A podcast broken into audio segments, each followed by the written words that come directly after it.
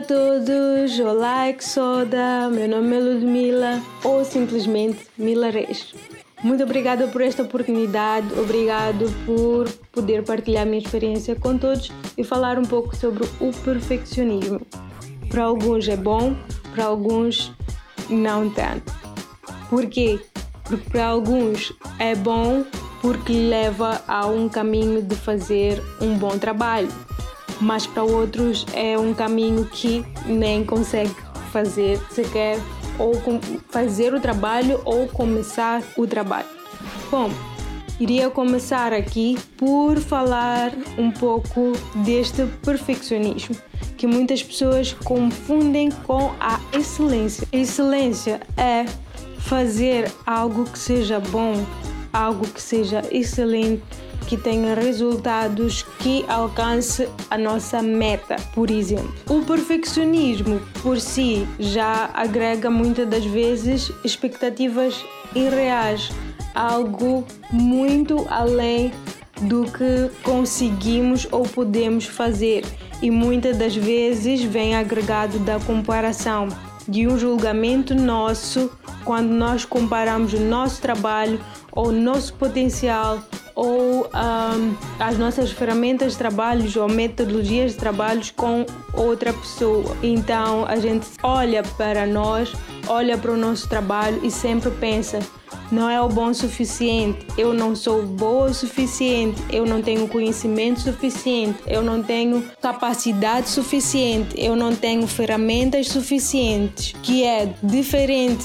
da excelência, porque a excelência é olhar para aquilo que nós temos no momento, seja em equipamento, seja em conhecimento, e pegar todas essas ferramentas e ver o que é que a gente pode fazer de melhor para alcançar aquilo que é o nosso objetivo ou aquilo que é a nossa meta. E neste processo que é criar, que é inovar, que é transformar, que é o que o designer faz, podemos dizer que nós esquecemos que somos seres vulneráveis ou até que não queremos ser. Vulneráveis a que ponto? Estamos suscetíveis a errar, estamos suscetíveis a hum, falhas e que, como eu disse anteriormente, o design é um processo. E então, quando olhamos para os nossos projetos, hum, para as nossas metas e não queremos passar por um processo ou temos medo de errar ou mesmo olhamos para todas as dificuldades que iremos enfrentar e que talvez o nosso resultado não seja o desejado porque não temos tudo o que precisamos na mão, ficamos paralisados, é aí onde o perfeccionismo um, não se torna algo bom. Mas ok, o que, que seria o tal perfeccionismo? Geralmente, os perfeccionistas são pessoas que veem 8 ou 80 ou algo está bom ou algo está perfeito. E nesse, nesse aspecto de 8 a 80 existem outros números que poderia ser desde o mal, o razoável, o bom, o muito bom, o excelente até o perfeito. Mas muitas das vezes nós ignoramos os outros números os outros, as outras avaliações que lá estão. E então eu olho para mim, para os meus recursos e às vezes eu vejo, oh, não tenho, por exemplo, o mousepad que eu quero, logo o meu trabalho não vai sair como eu quero, logo eu não vou fazer o meu trabalho acontecer. Ou não tenho computador com capacidade suficiente, não vou usar o que eu tenho porque não vou conseguir alcançar o que eu desejo. Então o meu projeto fica parado. Ou olho para mim e vejo o meu trabalho, os cartazes, o website ou qualquer outra coisa que eu faço uh, não é tão bom quanto ao fulano. E isso é uma comparação que eu estou a fazer e que automaticamente mata-me porque eu estou a olhar o outro que eu acho que é perfeito e não estou a olhar o que eu tenho agora e que posso usar para fazer algo bom, algo excelente. O outro ponto seria acharmos tão bons também em algo que não conseguimos delegar tarefas a outras pessoas ou pedir apoio ou até ajuda a pessoas que possivelmente estejam a trabalhar na equipe, porque muitas das vezes nós achamos, olha, sou muito bom a fazer isto, sou muito bom a fazer aquilo e isto só vai sair excelente e perfeito quando for eu a fazer.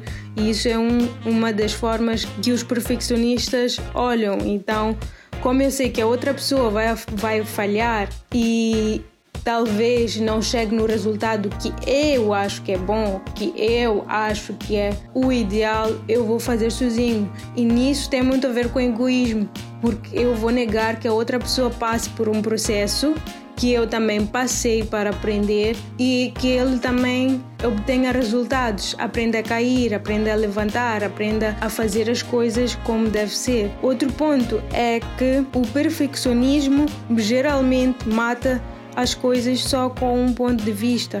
Geralmente, os perfeccionistas têm um ponto de vista que não aceita ser mudado, que não aceita a opinião de outras pessoas e que geralmente se alguém vem e diz olha acredito que tu poderias melhorar nisto ou aquilo acontece de as pessoas terem duas reações. Uma é um alto nível de, de não toques, podemos dizer assim, que não aceita outra opinião porque, epá, isto aqui eu é que sei, tu não sabes nada. Ou se alguém vem dar-te uma opinião, tu te sentes o, o, o último lixo porque tu achas que o teu trabalho não vale nada, tu achas que o que tu fizeste, epá, não é o suficiente. Às vezes alguém só está a dar-te uma pequena opinião sobre algo, mas para nós é tipo: olha, um, não sei fazer nada mesmo, eu sou um lixo. E isso está muito aliado à nossa autoconfiança, porque hum, os perfeccionistas também têm sua autoconfiança quando alguém os elogia e diz que este é um bom trabalho e que isto está bom. Então, quando chega alguém, um colega meu, e diz: Olha, eu acho que isto não está assim tão nice, tu poderias melhorar, melhorar aquilo ou X, Y, Z, e eu fico tipo: Ok, acho que vou fazer tudo de novo e tudo isto vai ao lixo porque o nosso padrão de exigência para com nós mesmos e para com o nosso trabalho é tão alto que a gente ignora todas as, as outras coisas. Tipo, se a coisa está boa, às vezes só precisa de mudar uma e outra coisa, vai ao lixo.